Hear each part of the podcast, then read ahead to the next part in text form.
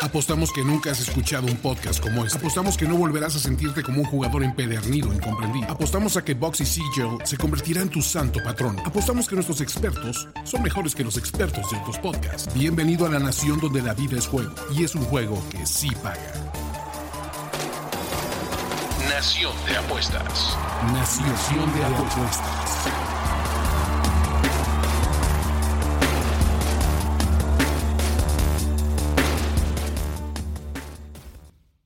Bienvenidos a Nación de Apuestas, el podcast, ya lo saben, la casa de el mejor resumen deportivo, la mejor previa de la actividad relevante de todos los deportes, obviamente con un toque de apuestas, nomás para darle más y más sabor.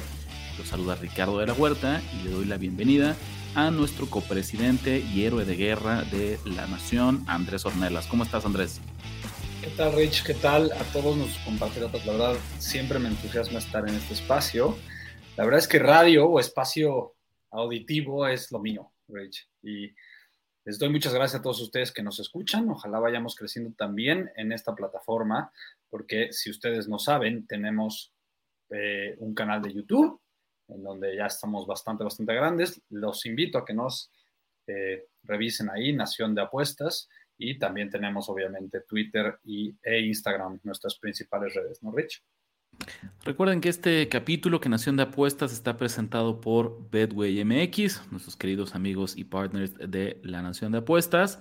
Para el episodio de hoy, Andrés, traemos menú completo. Vamos a hablar un poquito de NBA, vamos a hablar un poquito de béisbol, vamos a hablar un poquito de fútbol internacional, la Champions, obviamente que eh, acaba de terminar los partidos de los cortes de final, un adelanto también a cómo viene la actividad del fin de semana y pues por ahí vamos a ver qué, más se nos pega, qué otros temas se nos antojan sobre el final del podcast. Exactamente, Rich. Si quieres, vamos a darle. Hay mucho, mucho de qué hablar. Andrés, arranquemos con la NBA. Me parece que es la, mejor idea porque eh, pues ya están aquí los playoffs, al menos en su versión de play-in, que ya saben que es este famoso repechaje que, que implementó la NBA desde la temporada del COVID.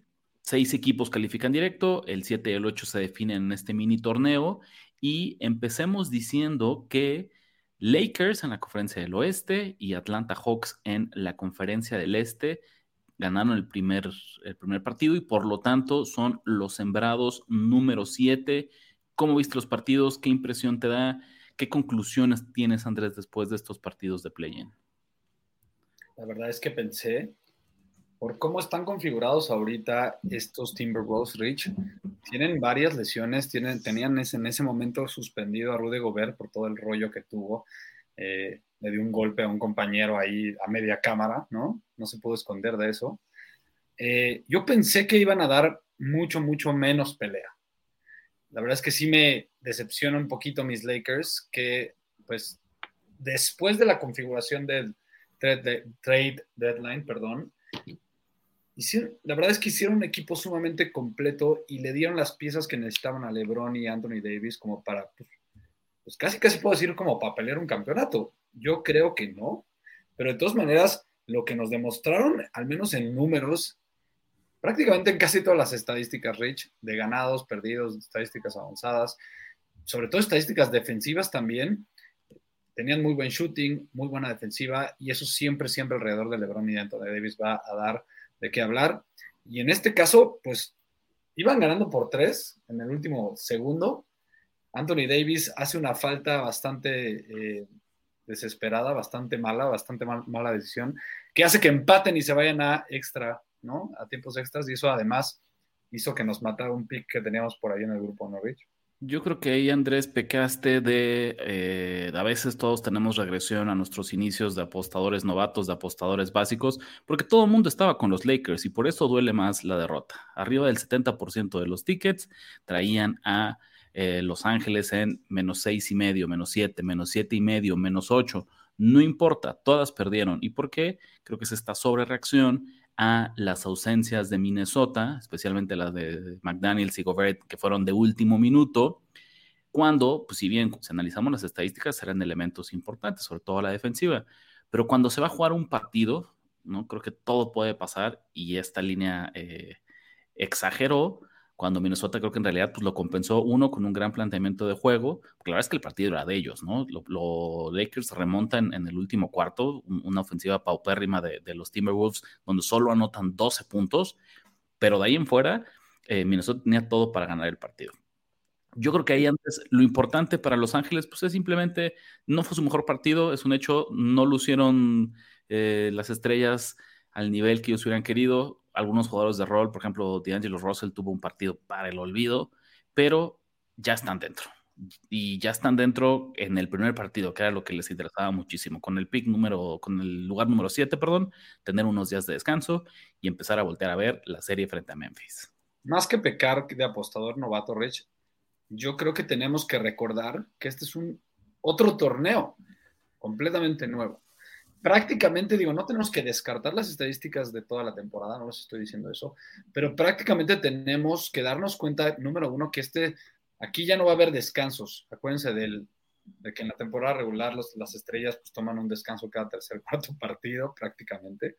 Eso ya no existe aquí. Todo el mundo va a dar su 100%, todo mundo va a dar, bueno, las estrellas van a jugar 43, 44 minutos y los jugadores de rol, de hecho los jugadores más de la banca que menos actividad tienen en la temporada regular, prácticamente no va a tener nada de actividad en estas, en estas instancias. ¿Qué es lo que pasa? En la temporada regular importa mucho la profundidad del roster de los equipos, ¿no? Eh, porque tu jugador número 9, número 10, número 11, te puede sacar algunos partidos, justo lo que dice Andrés, cuando están descansando tus estrellas o cuando eh, están reducidos sus minutos o cuando tienes partidos en, noches consecutivas, pues le das mucho valor a la profundidad de tu banca. Para los playoffs eso desaparece. Yo creo que los equipos se acortan máximo a nueve jugadores, pero en realidad... De hecho, de hecho, Rich, nueve jugadores, por ejemplo, en el ejemplo del partido de ayer, nueve jugadores, pero realmente los minutos importantes se repartieron en siete jugadores. Ahí está, ¿no? Entonces, como eso, eso lo acorta muchísimo. Del otro lado, eh, Atlanta, creo que ellos sí dieron una sorpresa, pues no sé si mayúscula, pero inesperada. Se impusieron 116 a 105 al hit, que también creo que ellos ya se veían en el lugar número 7. Y Andrés, yo creo que el ganador de este resultado no son los Hawks, son los Boston Celtics, que número uno evitan a, Miami, que es un equipo que se les ha complicado muchísimo en las últimas temporadas. Y número dos, les queda un rival que en el papel luce a modo porque es un matchup terrible para Atlanta eh, y lo que intentan hacer sobre todo del lado ofensivo del balón. Totalmente, acuérdense que, los, que el hit no está muerto todavía, va a jugar contra el que pierda hoy entre los Bulls y los Raptors para eh, quedarse en el octavo lugar ya para los playoffs, pero si es una sorpresa, yo creo que van a resolver el partido que les queda, este hit. Em, yo la verdad pensé que iba a ser una paliza el hit porque es un equipo mucho más experimentado, Rich, es un equipo con mucho mejor cocheo en general. Y yo creo que la combinación de Adebayo, de Jimmy Butler, toda esta fuerza que tienen estos, estos, eh, este hit, creo que con esa defensiva, ya hablando de estos partidos tan importantes, deberían de haber sacado, eh, limitando si quieres a Trey Young y a un par de jugadores más, lo suficiente como para ver ganado este juego. Ahora, yo, yo no los dejo de descartar para dar la sorpresa, pensando en que sé que van a ganar el siguiente partido. Después de estos resultados, ya tenemos siete invitados de cada una de las, de las conferencias. La realidad es que, digo, tenemos pendiente quién se queda con el lugar número 8, pero no creo que haga mayor diferencia en el pronóstico, el análisis que tenemos de los playoffs, Andrés. Sabiendo que ya tenemos tres series definidas en cada una de las conferencias, ¿cuál es el duelo que te genera más expectativa? ¿Cuál es ese enfrentamiento que no puedes esperar a que arranque y que en serio va a ser un deleite a la vista para nosotros los aficionados del baloncesto? Rich, los dioses de los deportes, los dioses del básquetbol, desafortunadamente no sonrieron esta vez, porque yo creo que la mejor serie y la que más voy a ver, a la que más le voy a poner atención, es Clippers contra Suns. Lástima de nuevo que no está ahí el señor eh, Paul George, porque de verdad hubiera sido una serie que yo creo que se podría haber ido a siete si estaba este señor. A lo mejor ahora va a estar un poco menos peleada de lo que pensaba, pero aún así creo que es la mejor serie de todas las que están aquí. Eh, yo creo que estos Clippers van mucho más allá de solo el señor Kawhi Leonard y el señor Paul George. Eh, yo creo que tiene un equipo completo. Yo creo que Westbrook es interesante porque todos lo tiramos a la basura. A mí ya se me hace un jugador, pues, de mediano hacia abajo. Se me hace un jugador que ya no aplica, ya no es tan eficiente en las reglas modernas del básquetbol. Sin embargo, la verdad es que hay que darle un aplauso a Tai Lu, eh, Rich, porque le he encontrado un buen espacio, le he encontrado un buen rol y pues ahora es prácticamente el segundo jugador que puede anotar 20 puntos en un partido determinado, ¿no crees?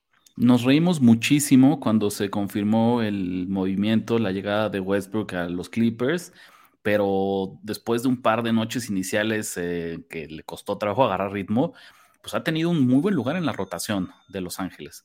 Y no voy a decir que es un jugador clutch a quien le van a dar la pelota para que tome el último tiro o, algún, alguna, alguna ofensiva hecha especialmente a su medida, pero lo ha hecho bien Russell Westbrook. La realidad es que, nos ha callado ligeramente la boca. Digo, la verdad es que también ya las expectativas eran bajísimas de lo que podía hacer él, del impacto que podía tener, pero eh, pues no le sobra a los Clippers tenerlo, y menos en una serie como esta frente a Phoenix, que va a ser muy física, que va a ser muy cerrada y que con, mucha justicia pues, los Suns son favoritos. Pero si me preguntas a mí, Andrés, de todos los potenciales rivales que pudo tener Phoenix en esta primera ronda, Clippers me parece el más difícil, me parece aquel que por diseño, por sistema, les puede costar más trabajo y yo creo que esta serie al menos se va a ir a seis juegos. Totalmente, me encantaría, de verdad le tengo mucho, mucho eh, tengo muchas expectativas de esta serie. ¿Cuál es la tuya? de que yo me quedaría con el duelo entre Golden State Warriors y Sacramento Kings, ¿no? Quiero ver cómo viene el campeón defensor, ¿no? No debemos confiarnos en lo que dice el récord, no debemos confiarnos en cómo cerró Golden State la temporada, eh, porque la realidad es que pareciera que tiraron la toalla en cuestión de la temporada regular, ¿no? desde hace semanas y no, y no por decir meses, me parece que Golden State se puso la meta de simplemente calificar a playoffs como fuera, no pelear por el mejor seeding posible, simplemente asegurarse que iba a estar dentro entre los ocho finalistas de la conferencia del oeste.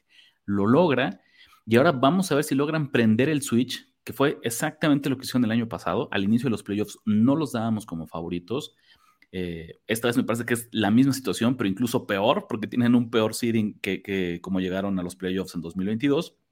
Y se suma la incógnita de cómo viene Andrew Wiggins, que se perdió un montón de partidos por temas personales, eh, pero que ya está de vuelta y que se presume que va a debutar en el primer partido frente a Sacramento. Se supone que ha estado entrenando, se supone que está en una excelente forma física, pero nada como tener el ritmo de juego. Al menos eso yo pensaría. No es fácil, no cualquiera puede pasar tanto tiempo fuera de la duela y simplemente regresar un día y estar al 100% de, sus capacidades. Y del otro lado, Sacramento, Andrés, me parece que es la historia de Cenicienta, de estos, de estos playoffs, al menos en la conferencia del oeste, y una Cenicienta eh, curiosa porque pues calificó como tercer lugar en el oeste. Coqueteó con el segundo lugar de la siembra un montón de tiempo. Podemos decir por muchas métricas que es la mejor ofensiva de la NBA.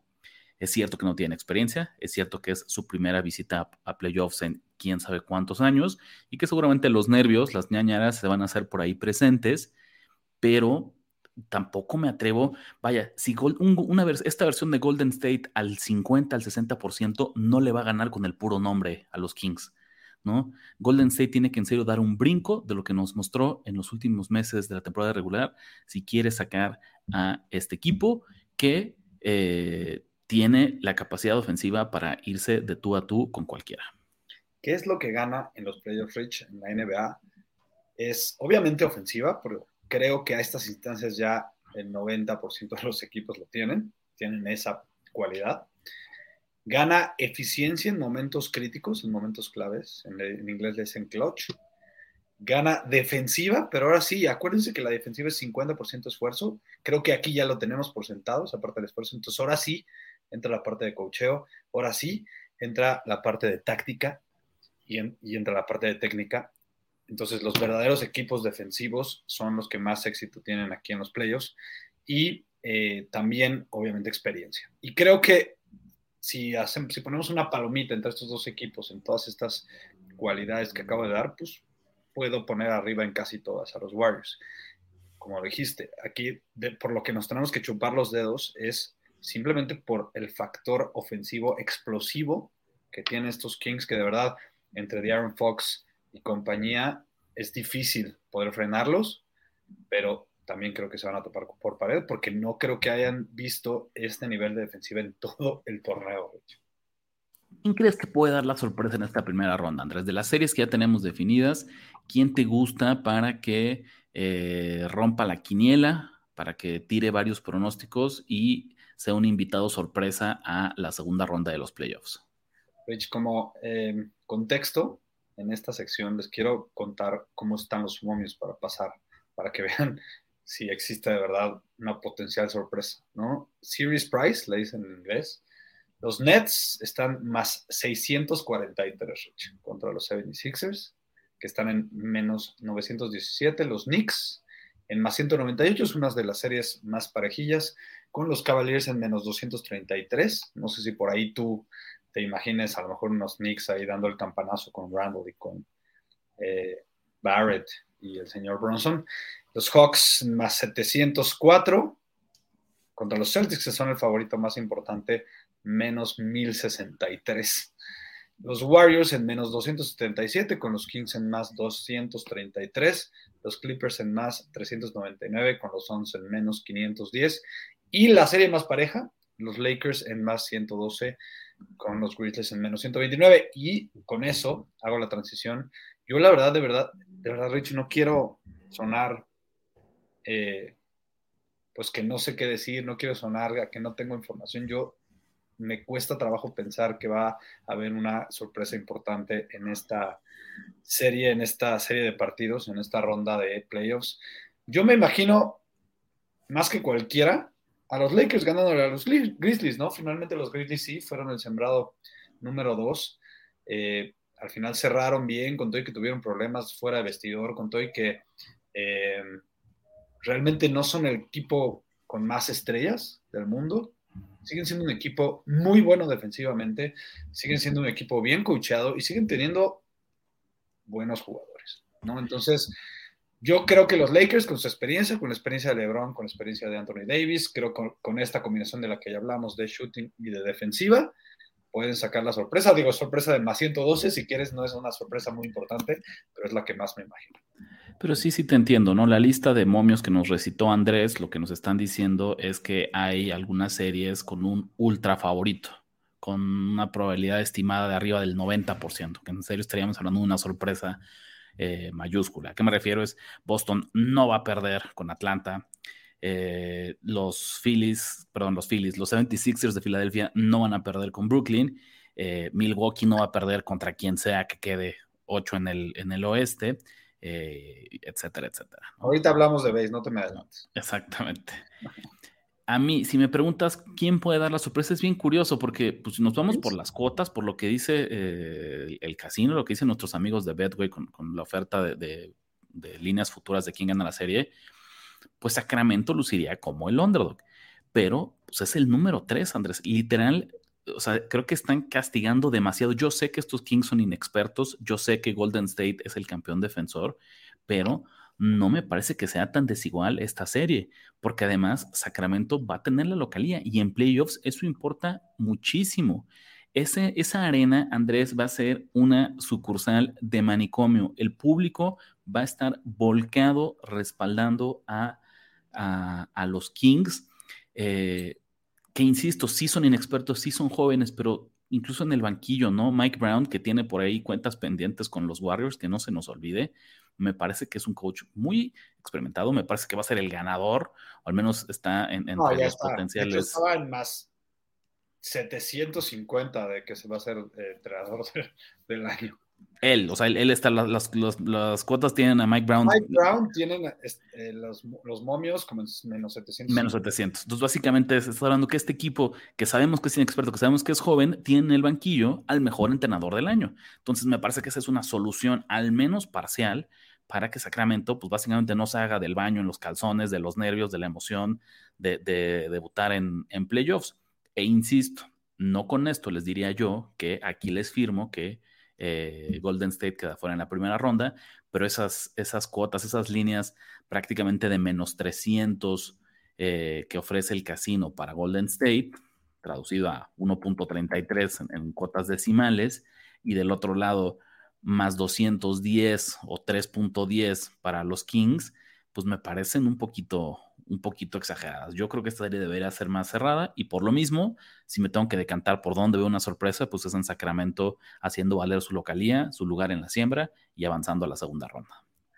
Porque además, dándote un poco de razón, Rich, nos imaginamos a los Kings con una pésima defensiva y eso a lo mejor es cierto, porque son número 24 en defensive rating, pero aún así tiene una ofensiva tan, pero tan potente, tan explosiva, que son número 8 en net rating.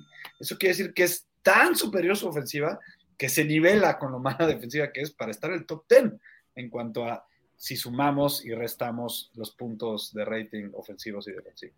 Además es como muy curioso, Andrés, porque es cierto que el rating defensivo de los Kings es, es malo, pero cuando nos vamos, una estética que a mí me gustó mucho y que, me, hace, me hace respaldar un poco a Sacramento es de los equipos top de la conferencia del oeste, que sabemos que este año es, es un relajo, no es un, año típico de, cómo están los equipos.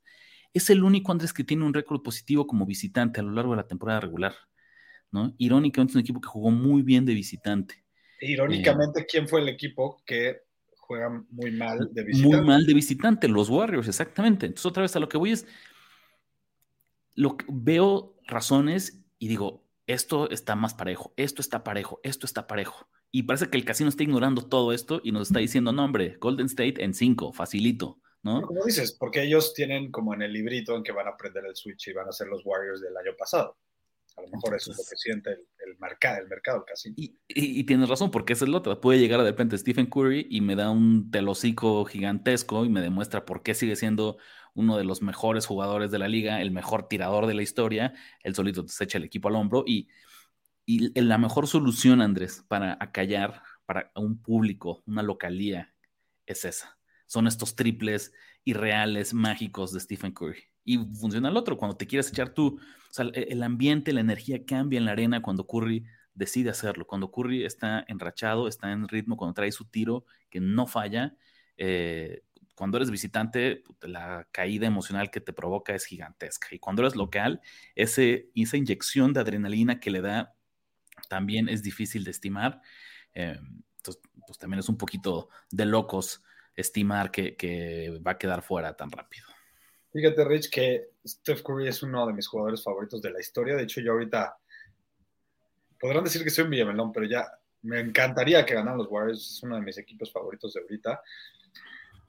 Es una buena transición para decirles si ustedes quieren algo firmado, por ejemplo, por Stephen Curry, si ustedes quieren algo firmado inclusive por Michael Jordan, por Magic Johnson, por Larry Bird, por Abdul Jabbar, por la estrella que ustedes quieran de la historia completa de la NBA, es Pool Coleccionables. Es esta empresa, si ustedes quieren dar el mejor regalo, un coleccionable, quieren armar un, un man cave, vayan a arroba Pool Colección, P-U-L-L Colección en español, en Instagram y en Twitter y ahí coticen en el DM o en el inbox y les vamos a dar el 10% de descuento si mencionan a Nación Andrés, ya tenemos varias líneas para los partidos del fin de semana de NBA. ¿Por qué no aprovechamos eso y nos cuentas cuál es tu pick favorito para esta jornada inicial de los playoffs de la NBA? ¿Qué te gusta? Tenemos que aprovechar en este podcast, Rich, que tenemos partidos y los mandamos hasta el sábado y ustedes van a tener tiempo de escuchar bien este, este podcast y eh, meter su pick, porque normalmente este, este podcast lo grabamos pues los miércoles en la tarde y pues ya no, o no hay momios para el día siguiente o no nos da tiempo inclusive de darlos y que ustedes los puedan apostar. Entonces, creo que es buen momento de aprovechar. Y a mí el pick que más me gusta, pues ni modo, me voy a ir con la corriente otra vez. A lo mejor vas, vas a decir que peco otra vez de, apostador novato. De, Villamelón, ya lo dijiste tú, tus palabras, no las mías. Andrés Ornelas, el Villamelón de la NBA. No, pero tranquilo, no voy con los Warriors, voy a ir con los Celtics. Yo de verdad siento, Rich, que se van a aprovechar primero de que los Hawks vienen de un partido, pues a lo mejor no estuvo tan peleado, pero sin duda fue emocional, estuvo, en algún momento llegó a estar peleado. Eh, ¿Qué, qué, nos dicen los Celtics con sus estadísticas de toda la temporada? Celtics acabó siendo el segundo sembrado de la conferencia del Este, pero acabó número uno en net rating. Ya saben que estas estadísticas avanzadas a nosotros nos encantan para apostar. Número dos en defensive rating después de Cleveland, ¿ok? Ni siquiera después de, de los Bucks que quedaron número uno en, en sembrado, ¿no? Número dos en offensive rating, justo después de los Kings, ¿no?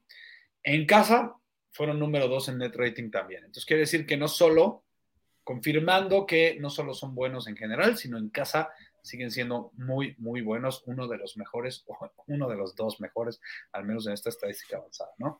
Es el equipo más completo de la NBA y no me queda duda de lo que estoy hablando, Rich. Son número 9 en rebotes, número 7 en true shooting número 4 en effective field goal percentage y número 5 en porcentaje de tiros libres. Todos las estadísticas posibles, habidas y por haber de la, de la NBA, los Boston Celtics son top 10. Llegan sanos y llegan más descansados que los Hawks, quienes son 19 en net rating de visita esta temporada. Para mí, pobres Hawks van a sufrir, van a pagar los platos rotos de tener que haber ido al play-in y de que les toque uno de los equipos más grandes de la NBA. Para mí esto va a ser una paliza. La línea es menos ocho y medio actualmente. Vayan y métanla en este momento porque no dudo que vaya a estar rondando los 10, los 11 y medio cuando empiece el partido. Buenísimo, pues entonces Andrés se va con los Celtics. Fíjate que yo no pude evitar la tentación de, para este primer pick, chiquitito, ¿eh? no, no se van a volver locos, este no es el de la oportunidad, este no es el, pick Rick garantizado que, que me encanta. Pero el pick que quiero adelantar, también un poquito obvio, yo quiero respaldar a los Philadelphia 76ers, eh, Andrés, menos ocho y medio frente a Brooklyn en el primer partido. Y es una razón muy sencilla. Andrés, tenemos esta percepción de que Brooklyn es un, eh, un buen equipo, ¿no? O sea, como que estamos muy orgullosos de lo que hizo Brooklyn, de cómo a pesar de las salidas de Kevin Durant y de Kyrie Irving, se metieron a playoffs, lograron quedar incluso fuera del play-in, calificaron directo y eh, pues un equipo como muy aguerrido, muy luchón, que puede darle eh, batalla y un dolor de cabeza a cualquiera. Andrés, pero esa es una mentira, es una falsedad. Si analizamos el récord de los Nets desde el cierre de la ventana de cambios, que es cuando se fueron Kevin Durant y, Kyrie Irving, tienen una marca de 13 ganados y 15 perdidos. Jugaron básquetbol de menos de 500. Y eso la gente no lo sabe. En realidad, más bien Brooklyn lo que hizo es, Durant había construido una ventaja, un colchón que tenían estos Nets y que no alcanzó el tiempo para que lo perdieran y eso les garantizó su lugar en los playoffs. Del otro lado, eh, Michael Bridges se ha convertido en el hombre clave para este equipo, que justamente llegó a Phoenix después del traspaso, pero es una cosa muy distinta jugar como la segunda, tercera opción, que es lo que le pasaba en Phoenix, ¿no? A qué hora todo el plan de juego, todo el plan de escauteo, toda la sesión de, de, de video, de película, sea planeando en cómo detenerte a ti. Entonces, habla. Y, es que aquí pasa un poco lo que decíamos, de repente llegan los playoffs, se acortan los rosters, los titulares juegan más minutos, sube la intensidad, ahora sí todo el mundo está defendiendo a tope. No creo que Bridges, que insisto, me parece como eh, muy memorable, muy digno, muy respetuoso lo que ha hecho, no creo todavía que esté listo para echarse un equipo ofensivamente al hombro. Y del otro lado, no veo a nadie en Brooklyn que tenga el tamaño para siquiera hacerle cosquillas a Joel Embiid. ¿quién va a marcar al nigeriano? ¿Claxton? ¿No? Eh, insisto, me gusta mucho entonces para este primer partido. Sé que es odio con todas mis fuerzas, Andrés, jugar un favorito casi de doble dígito en el arranque de los playoffs. Vamos a ver si no me llevo una sorpresa desagradable, pero me parece que es un terrible matchup para los Nets, que por, están además sobrevalorados y que Filadelfia creo que quiere hacer una declaración iniciando los playoffs con el pie derecho. Este capítulo de Nación de Apuestas está patrocinado por Bedway MX. Regístrate en Bedway y aprovecha que tu primera apuesta no tiene riesgo. Si la ganas, el dinero es tuyo. Si la pierdes, no te preocupes. Bedway te reembolsa la cantidad para que lo intentes de nuevo. ¿Qué esperas? Únete a Bedway y empieza a ganar con la Nación de Apuestas. Suficiente NBA por un ratito, Andrés. Vamos a hacer un cambio de deporte y hablar unos minutos sobre béisbol profesional de las grandes ligas, sobre MLB. Se acumula una semana más de temporada regular. ¿Y cuál dirías que es tu historia favorita de los últimos días, Andrés? No hay otra, Rich. No se puede hablar de otra cosa más que de lo que están haciendo los Tampa Bay Rays. Están haciendo lo histórico, Rich. Eh, han ganado ya 11 partidos seguidos, empezando la temporada. ¿no? Han superado a sus oponentes antes del partido de ayer por 83-20. 83-20. Eh, y han ganado 10 de esos 11 juegos por al menos, bueno, por cuatro carreras o más. Es algo de verdad histórico. Estas palizas, eh, obviamente la temporada del béisbol es muy larga. Obviamente creo que los Reyes van a pues, caer un poquito de este pedestal. Pero ahorita tenemos que aplaudirle a este equipo que ni siquiera tiene así tantas estrellas que tú me digas eh, están mucho mejores que los demás en eso. Siempre es un equipo bien llevado, es una franquicia bien, bien estudiada, que tiene mucho eh, en cuanto a la granja, que traen a muchos jugadores de, la granja y es pues, prácticamente eso lo que les hace ser grandes. Es un buen equipo, es un equipo compacto, bien, bien coacheado, con un buen manager.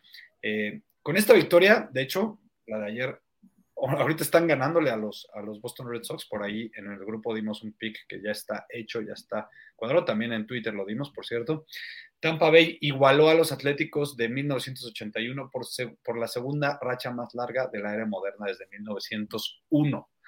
Los Cerveceros de 1987 y los Bravos de 1982 comparten un récord de 13 y los St. Louis Maroons en 1884 tienen la mayor marca de todos los tiempos con 20 triunfos al inicio de una temporada, pero ninguno de ellos lo habían hecho con tantas carreras eh, de ventaja. Y creo que esto habla también, Rich, de lo difícil que va a ser esa división, porque los, perdón, lo difícil que va a ser esa división, porque los Yankees también están jugando muy bien. Los Yankees tienen un equipo obviamente muy completo, con ese sí lleno de estrellas. Entonces, la pelea hasta las últimas semanas entre los Rays y los Yankees va a estar buenísima. Por ahí siguen los Blue Jays que también tienen muy buenos jugadores. Yo creo que esa división se va a poner al rojo vivo y va a ser una de las historias que va a seguir, eh, yo creo que dando de qué hablar de aquí al final de la temporada. Si Tampa Bay mantiene la ventaja que tiene el día de hoy, mañana iría por empatar ese récord, partido matutino todavía frente a los Red Sox. Y si se les da el resultado, Andrés, Anoten en sus calendarios, viernes 14 de abril, 5.07 de la tarde, horario del centro de México. Tampa Bay iría o jugaría para romper el récord del mejor inicio en la historia de las grandes ligas. Vamos a ver si se da. La verdad es que el béisbol no es un deporte, son tantos partidos que incluso los mejores equipos no suelen ganar tantos encuentros. Esa es una realidad. El porcentaje de partidos ganados es menor que en otros deportes, aunque sea hablando de los mejores equipos, ¿correcto? Si ustedes se van a ver los líderes divisionales, tan solo pensemos de la temporada anterior, Andrés. En promedio, eh, el equipo campeón divisional gana los mejores, pero en serio estoy hablando de los mejores, el 68% de los encuentros. Un 70% es irreal, ¿no? Pero si nos vamos a cuántos partidos gana el campeón divisional de eh, la NFL, pues llega prácticamente al 80% de los partidos. Entonces, aquí en béisbol es dificilísimo. Hay menos urgencia, por así decirlo. Hay menos urgencia, pero por lo mismo esto que está haciendo Tampa Bay es, es digno de mencionarse. Vamos a ver hasta dónde llega la racha de, de los Rays. Obviamente ustedes saben ya en qué acabó, pero el update aquí, al menos entre Ricardo y yo en tiempo real, es que en la alta, en la, en la alta de la séptima van los Rays ganando 8 a 4. Entonces están manteniendo inclusive, al menos ahorita, Rich, esta ventaja de cuatro carreras que han logrado en 10 de 11. En otros deportes, partidos que también ya terminaron, tuvimos hoy los partidos de ida de la, el cierre de los partidos de la Champions League, martes y miércoles, ya lo saben. Eh, Real Madrid se impone 2 a 0 a Chelsea, Milán da la única sorpresa probablemente de esta ronda, ganándole 1 a 0 al Napoli. Y con esto, Andrés, en el papel, 3 de 4 series parecen ya, pues si no ultra definidas, pero con un claro favorito. porque el Inter también venció 2 a 0 como visitante al Benfica y el Manchester City sí le puso un baile de 3 a 0 al Bayern. Entonces, esto nos haría pensar que Manchester City, Inter de Milán y Real Madrid pues tienen pie y un tercio en las semifinales. Milán y Napoli creo que eso todavía está de pronóstico reservado. ¿Quién crees que tiene más difícil? ¿Quién no debería confiarse? ¿Quién en serio todavía no puede cantar victoria, Andrés, y adelantar los festejos rumbo al boleto a las semifinales? Ay, Rich, eh, mira, voy a dar los dos lados. La más fácil es obvio que la tiene el Manchester City, no solo porque va ganando 3-0. Yo creo que el dominio que mostró contra el Bayern Múnich dio a notar el gran equipo que es, y yo creo que es hombre por hombre el mejor equipo en esta Champions League por completo. Al Madrid nunca lo puedes descartar porque es el Madrid, pero el Madrid no tiene el mejor equipo hombre por hombre. Yo creo que jugador a jugador, hombre por hombre, inclusive, eh, bueno, el Madrid tiene un gran, gran coach, pero si quitas al, al, coach del Madrid, a Ancelotti, y pones a todos los demás, yo creo que el Manchester City tiene el mejor coach. Entonces, yo creo que esa ya está resuelta. No dudo que el Manchester inclusive salga a ganar en la vuelta. Eh, por ahí a lo mejor a un 80%, Rich. No sé si tú, cuál sea tu lectura. Yo creo que ellos ya la tienen. Ellos ya tienen dos pies, bueno, 1.8 si quieres, como tú dices. Eh, no, la verdad es que el Chelsea lo veo difícil que le puede echar guerra con este 2-0, Rich. Yo sé que fue en el Bernabéu, yo sé que van a ir ahora a, a Inglaterra, pero sigue siendo el Madrid y el Madrid en este partido, la verdad, pudo haberlo metido otros tres al Chelsea, pero aunque juegue mal el Madrid, 70% del partido, ese 30 que sobra va a resolver la serie y no me queda duda. Entonces creo que puedo descartar al Chelsea para pasar la siguiente ronda. Eh, en las otras series tú ya lo dijiste, el Inter inclusive de visita ganó. Eh, a lo mejor el Napoli puede dar la sorpresa y puede darle la vuelta. Yo sé que el Milan ya tiene, le tiene la medida al Napoli, pero el Napoli tiene mucho, mucho mejor ofensiva y en este partido también dominó, Rich. Entonces, simplemente no entró el gol. Sí, totalmente. Esa es la serie que todavía está de pronóstico reservado. El Milan se lleva una ventaja mínima para la vuelta, pero el Napoli es el equipo superior y cualquier cosa puede ocurrir. Las otras tres, aquí es donde yo peco de conservador, Andrés. Me va a costar muchísimo trabajo ver que Chelsea, que Benfica o que el Bayern hagan lo suficiente para eh, remontar estos marcadores y meterse a semifinales. Entonces, prácticamente puedo decir que ya tenemos tres invitados de los cuatro que esperamos en semifinales y simplemente vamos a ver eh, quién se queda con el último boleto. Curiosamente, Andrés, dos equipos italianos no se meten a las semifinales de esta Champions League. Además, en una edición justo inmediatamente después de eh, el mundial que tuvimos a finales del año pasado, donde pues brilló por su ausencia Italia y donde parecía que el fútbol, el, calcio eh, estaba a la baja. Pues al menos aquí en la Champions levantaron la mano y dijeron no tan rápido, ¿no? Y tienen dos representantes de todas las ligas top de Europa, son los únicos que se van a quedar con, eh, con dos representantes en las semifinales. Y ya nada más confirmo, Rich, que después de ver los partidos que vi hoy y ayer, sigo pensando que la Champions League es el mejor espectáculo de fútbol que existe. El Mundial es el Mundial, ya lo sabemos. Pero inclusive en nivel de fútbol, la Champions tiene un mejor nivel de fútbol. No me queda duda de ello. Y la verdad, yo disfruto viendo a la hora de la comida los partidos de la Champions League, ya con una chelita. ¿no? Además, Andrés, lo bonito de tener Champions es que nos da actividad futbolera a mitad de semana, pero no significa que se pause los partidos del fin de semana. Entonces, para este próximo fin de semana, ¿a qué encuentros le echaste el ojo? ¿Hay algo que te llame la atención? ¿Traes por ahí algún pick? ¿Cómo está la agenda de fútbol internacional de Andrés Ornelas? Así como estaba de seguro, Rich, de que el tema del que teníamos que hablar en béisbol era el tema de los Rays, aquí no me queda duda que tenemos que hablar del clásico joven, porque no, ya chequé todas las agendas del fútbol internacional realmente yo descartaría todo el, fútbol europeo, no hay partidos así que me llamen mucho, mucho la atención. Y la verdad es que en México se acerca un, pues un partido, por, algo dije el clásico, ¿no? Que además el América está en lugar número uno, el Cruz Azul está en número siete de la tabla, y siempre, siempre es un partido que nos da de qué hablar, porque además, pues ya saben, los americanistas van a decir que son papás del Cruz Azul, ¿no? Un giro de 180 grados de Andrés. que nos lleva de la Champions League a la poderosísima Liga MX.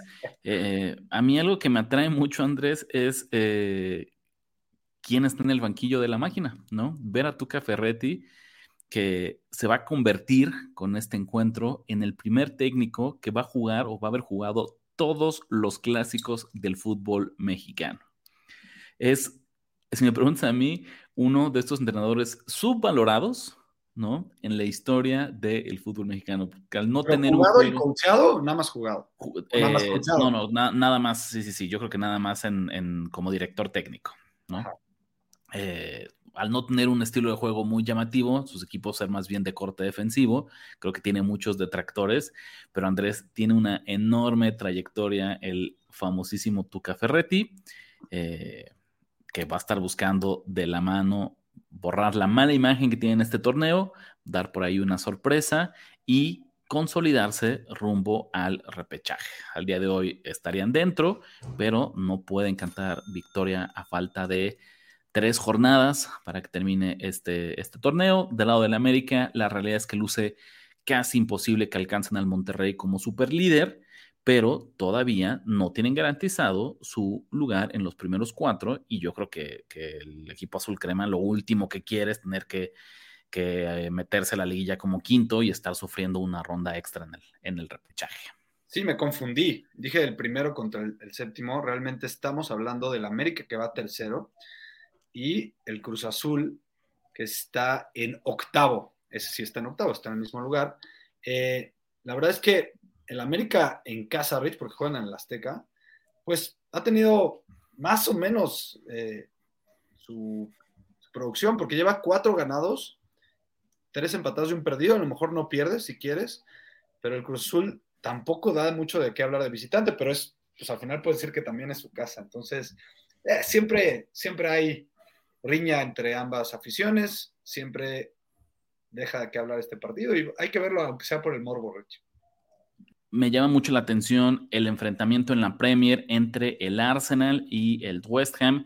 Y lo digo porque aunque, aunque los Gunners, Andrés, siguen como líderes de la Premier a falta de, nueve jornadas, cada vez se le pega eh, ocho jornadas, pero déjame hacer la precisión. El Manchester City no hay nada definido en Inglaterra.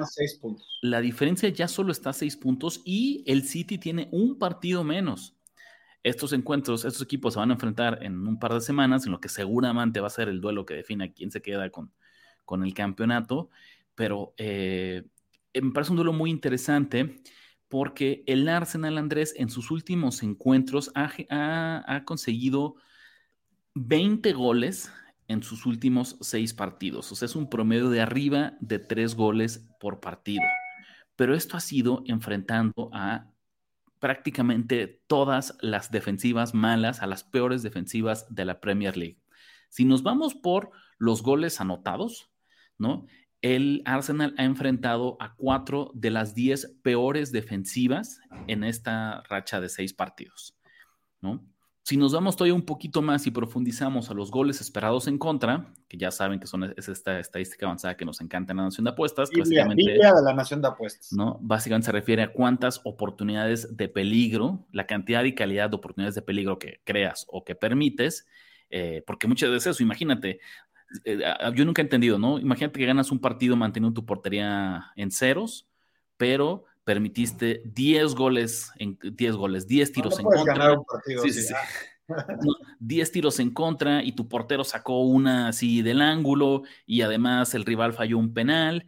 Pues sí, mantuviste la portería en ceros, Andrés. un gol en un contragolpe ahí fortuito, ¿no? esa es un poco la lógica de los goles esperados, ¿no? Ok, mantuviste tu portería en ceros y está muy bien, pero con muchísima suerte, no merecías. ahí me llega a la mente, Rich, el Brasil-México cuando Ochoa sacó 8 de vuelta, ¿acuerdas? Por ejemplo, imagínate cuántos goles en, en, en, aquel, en, aquel, mundial, cuántos goles esperados no había generado Brasil. O sea, lo que voy es, la magia de este tema de las estadísticas es que no es sostenible, ¿no? Entonces es, si todos los días, todos los fines de semana tú permites tantos disparos, tarde o temprano van a encontrar el fondo de la red regresando al partido del Arsenal, Andrés, creo que parte de ese buen momento tiene que ver que ha jugado contra una de las defensivas eh, de peor nivel de toda la Premier League. Y esta semana tienen un duelo bien interesante frente al West Ham que en el papel no es una defensiva espectacular, son la octava mejor defensiva de toda la Premier League. No es despreciable, pero me parece que tampoco estamos hablando de una unidad top. Cuando nos vamos a la misma estadística avanzada de goles esperados en contra, el West Ham sube hasta la quinta posición. Entonces, ¿qué significa? Que es un equipo que no ha permitido muchas oportunidades de peligro y sin embargo sus rivales han sido muy contundentes. Con esto, que es a mí lo que me llama la atención, me estoy inclinando hacia un pick. Yo les recomiendo muchísimo las bajas de dos y medio en una cuota de menos 106 o 1.94, ya lo saben, cortesía de Betway, en el que, número uno, el West Ham, el, el Arsenal, su ofensiva está sobrevalorada después de enfrentar y golear a rivales ultra inferiores y defensivas paupérrimas en la Premier League. Dos, el West Ham es una defensiva buena, aceptable, que en realidad está jugando todavía mejor y ha tenido un poquito de mala suerte. Y número tres, el West Ham otra vez está metido en la pelea por el defenso de la Premier. Y a diferencia de, otros, de otras ligas, de otros países, Andrés, aquí los equipos, incluso en el fondo de la tabla, pelean hasta el último minuto, ¿no? Hasta el último encuentro. Entonces yo estoy seguro que los Hammers, ¿no? Eh, que están buscando ya sacar este colchón, ¿no? Ahorita posición 14, número uno, están a tres puntos, Andrés, de zona de, descenso, pues cualquier empate que logren sacar contra equipos top es un tanque de oxígeno gigantesco. Ellos van a estar contentos de cerrar el partido, de que se vuelva eh, un poquito más apretado, un poquito más defensivo y logren robarle un punto por ahí al Arsenal. Entonces, todo eso se inclina a que yo traiga de pick, ya lo decía, bajas de dos y medio en el Arsenal West Ham.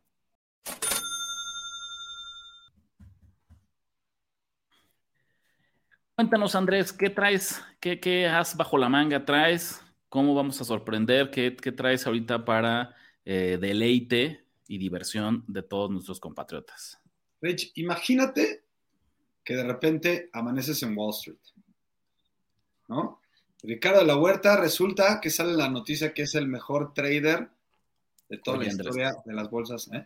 Pero espérame, espérame, espérame. Entonces es, ¿amanezco en Wall Street o amanezco como el lobo de Wall Street? Porque son dos imágenes completamente distintas. Eso ya lo veremos y eso ya lo juzgará la nación de apuestas. Ok, venga, entonces. Ya me quedo con mi preferencia. Yo ya me respondí a mí mismo en qué escenario voy, quiero amanecer. Eso depende de ti, Rich. Que, que huele la imaginación de todos los que nos escuchan.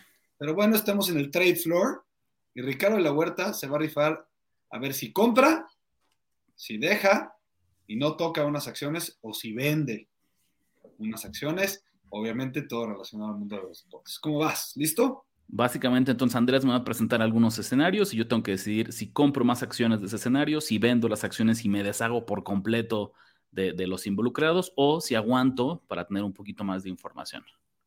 Exactamente. La primera es Shohei Otani debería de ser MVP cada una de las temporadas que juegue a este nivel en dos posiciones. Eso está muy difícil, Andrés. Necesito que me digas a qué nos referimos con, este nivel. O sea, ¿sí es a, lo que lleva después de 10 días de temporada regular? No, a lo que lleva en su carrera en la en su carrera, en su carrera lo vendo. Lo vimos el año pasado, ¿no? No basta, es un gran jugador, es único en su generación, pero el deporte moderno no premia ser muy bueno en varias cosas. Premia ser extraordinario en una sola.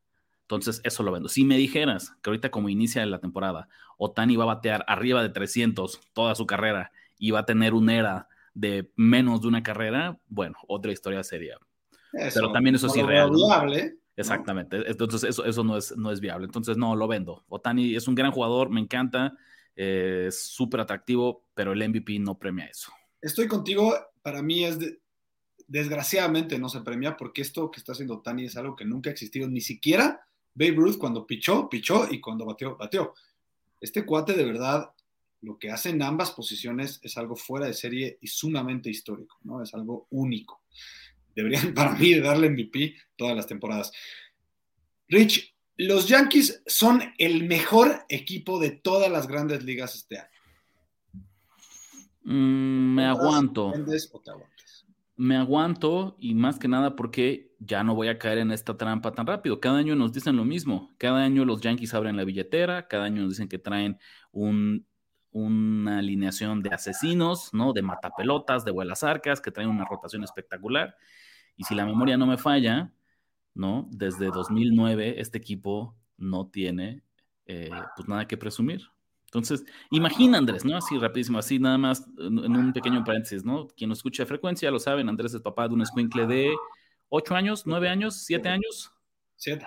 7 años. Andrés, tu chamaco no ha visto unos Yankees campeón, ¿no? No. No, no tiene idea de lo que significa, ¿no? Es como prehistoria para él. Hay una hecho, generación. Para los que no lo saben, él es, no es mi hijo biológico, es mi hijo de cariño, ¿no? Y su papá vive en Canadá y le va a los Blue Jays. Entonces, dentro de las garras que tenemos, la, de 49ers la voy ganando contra los Bills, ¿no? Sobre todo porque ya lo llevé al estadio y lo metí a la cancha, pero esta me está costando más trabajo. La única eh, chance que tengo de convencerles, le digo, tienen 27 series mundiales, pero como lo dices, pues finalmente, últimamente no han hecho nada. ¿no? Hace 14 años que los Yankees no son campeones. Eso significa que hay una generación completa de aficionados a los deportes que no tienen, nunca han visto a los Yankees campeón, que para eso es un es la prehistoria, ¿sabes? Es el mundo antes de TikTok y Twitter y los Exacto. celulares con internet. Mira, estoy de Entonces, acuerdo. Me espero, no, no, no, no, no, no voy a caer en la trampa de otra vez pronosticar a algunos Yankees campeones porque no han hecho nada que me demuestren. Estoy que de acuerdo, yo como tu-. Yo como tu eh, consejero de, de broker, ¿no? De- diría que tienes que juntar más información. Esta información que tenemos es muy poco, ya nos han probado que no siempre hacen esto, o más bien que siempre hacen esto y luego nos, nos defraudan. Entonces necesitas que al, mitad, al menos a la mitad del año sigan a este nivel, ¿no? Los Dodgers no ganarán su división este año, Rich. Los Dodgers no ganarán su división este año. eh, no ganarán, lo vendo. Yo creo que sí lo van a ganar. ¿Dónde lo compras? No, pero yo, o sea, yo creo que van a ganar la división. Ah, ok, lo vendes. Sí, sí, sí. Yo otra vez, es curiosamente tener un equipo como los Dodgers eh, subvalorado y creo que en esa apuesta divisional ligeramente tenemos impresión porque todo el mundo está fascinado con el equipo que ha armado San Diego, eh, pero que es otro de estos conjuntos, de estas novenas, a quien yo no confío. Por más que les tenga un aprecio, por más que creo que como mexicanos la ciudad de San Diego siempre tendrá, lo sentiremos casi casi en casa, sentiremos que está ahí cruzando la barda. Eh, no me puedo decepcionar por los padres y los Dodgers siguen siendo para mí el claro candidato a llevarse el eh, oeste de la Liga Nacional. Por ahí los Giants también podrían pegar la división, ¿no? Yo creo que están jugando bien, aunque tienen un récord de 5-6, pero me gusta cómo están jugando. Cambiamos de deporte. Joel Embiid, ya hemos hablado de esto de este video, va a ser el MVP de la NBA. Estas acciones, Andrés, ya no me van a pagar nada, me van a dar nomás centavos de rendimiento, pero pues las compro porque es un hecho, es una certeza. No hay forma en la que el nigeriano, que el All-Star de los Philadelphia 76ers, no se lleve el premio al jugador más valioso de esta temporada. Listo. Los Lakers tienen una gran posibilidad de ganar el campeonato. Defíneme, ¿qué significa gran posibilidad? Pónelo en porcentajes, así como apostador, dame una cuota de algo que me oriente. No, aquí tiene que ser más subjetivo. No, bueno, pues lo vendo, corre, corre y véndelo. Está, está goteando dinero esas acciones eh, al día de hoy. Y no porque crea que es algo completamente imposible, pero buenas probabilidades. No creo que sean. Pero no, ¿no crees que la apuesta de, de perder dinero con esto sea suficientemente vale? Vamos a ponerlo así. Yo creo que son. Sí, soy, estoy siendo optimista. Creo que los Lakers pueden ser el tercer mejor equipo de la conferencia del oeste. Ajá. ¿no? Pero incluso si lograran dar la sorpresa, la campanada y Llegar a las finales, no hay manera que le ganen a Box no hay manera que le ganen a Milwaukee, no hay manera que le ganen a Filadelfia, no hay manera que le ganen a Boston y si me apuras no hay manera que le ganen a Cleveland o a Nueva York. Entonces, creo que ahí está, est- ahí estaría la pelea a su nivel. Si esto fuera un, un tema de box, los primeros tres equipos que enlisté están en una división o dos arriba. Su tiro sí, vendemos. lo vendemos, lo vendemos. Los Cavaliers son el mejor equipo defensivo de los playoffs, porque además tuvieron el mejor defensive rating de toda la temporada. con mucho dolor se lo voy a vender también, ¿no? No, y no porque crea que sea una mala defensiva, no porque sea blasfemia lo que estás, lo que estás diciendo, pero creo que Boston va a ser un mejor conjunto defensivo. Creo que el regreso de Robert Williams. sí, los van a ser mejor defensivamente. entonces, aunque las métricas nos digan eso, ahora que se empiecen a cerrar eh, los minutos y las quintetas, los titulares jueguen más tiempo, me gusta más lo que puedo eh, hacer defensivamente Boston y Milwaukee, como tú lo decías. Vinicius, otra vez cambio de deporte, es uno de los tres mejores extremos del mundo.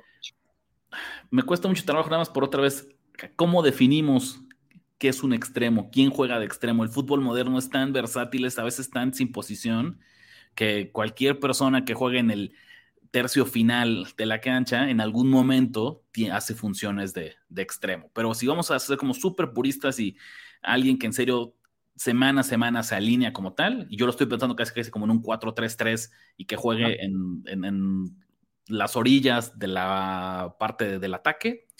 Mi respuesta es sí, Andrés, y no por otra cosa, sino porque es, es, es, un joven todavía de 22 años y tiene el potencial para ser eh, el mejor brasileño de su generación. Eh, fuera de Salah, de Liverpool, no puedo pensar en alguien más al día de hoy que, sin lugar a dudas, que, incuestionablemente sea un mejor extremo que, Vinicius del Real Madrid. Eh, yo creo que, por ejemplo, Mbappé es más un 9, ¿no? Un 9 y medio si quieres. Sí, Podrías ponerlo de ahí, pero no lo contaría nominalmente como tú dices en esa posición. Entonces, estoy de acuerdo. Para mí es un top 3 en el mundo y hoy se volvió a comprobar. Compramos de esa acción. Compramos de la acción de Vinicius como de los mejores. Ricardo, el Real Madrid ganará su Champions número 15 este año. El Real Madrid ganará su Champions. Maldito Real Madrid, que no importa que, cómo vaya en la liga, parece que está hecho para la Champions. No, Andrés, no creo que gane. Vendes, vendes. Vendo esas acciones, creo que ya, ya están semifinales, pero esas acciones ahorita están muy, o sea, están vendiendo muy caro, Pero otra vez, pero la gente lo hace por la mística. yo no puedo, pero yo no puedo invertir acciones, Andrés, basado en la mística. La gente se va a ir en eso. No, es que el Real Madrid y la Champions tienen un romance eterno, es que cada año, no importa lo que esté pasando. No vi action, bro, en acción, güey. Todo o nada. Me quedo, no, mira, y te diría por qué, Andrés. Yo creo que el Manchester City y el Napoli, pensando que venza al, al Milán y se cuela a semifinales, son mejores conjuntos que el Real Madrid. Entonces no puedo apostarle acciones a quien creo que es el tercer mejor equipo que va a quedar eh, con vida en las semifinales, a pesar de que sea un torneo que se le da y le queda como anillo al dedo. Finalmente, Pep Guardiola es un coach sobrevalorado. Vendo también esa. ¿Vendas o te aguantas? Vendo también esa. ¿No? O sea, es un, porque otra vez, amigos, que es sobrevalorado. Nadie lo pone tampoco como entre los mejores, los mejores del mundo. Creo que sí, ¿eh? ¿Tú sí crees que hay quien dice que es el mejor así? No, yo creo que hay gente que lo pone entre los mejores del mundo, sí. O sea, sí, bueno, y es de los mejores del mundo, pero no de los mejores de la historia, vamos a decirlo así. De acuerdo. Entonces, no, creo que está en un justo nivel. Es un entrenador que tuvo eh, una temporada ultra exitosa, tal vez la del mejor equipo de todos los tiempos a nivel de clubes, ¿no? Que siempre ha tenido conjuntos de calidad, que ahorita en el City, eh, al menos en la liga local. Y en las copas eh, inglesas le ha ido muy bien. Tal vez la Champions es la piedrita en su zapato, ¿no? Desde que dejó el Barcelona, pero me parece que está juzgado con mucha justicia en, su posición como uno de los mejores entrenadores, directores técnicos de la actualidad.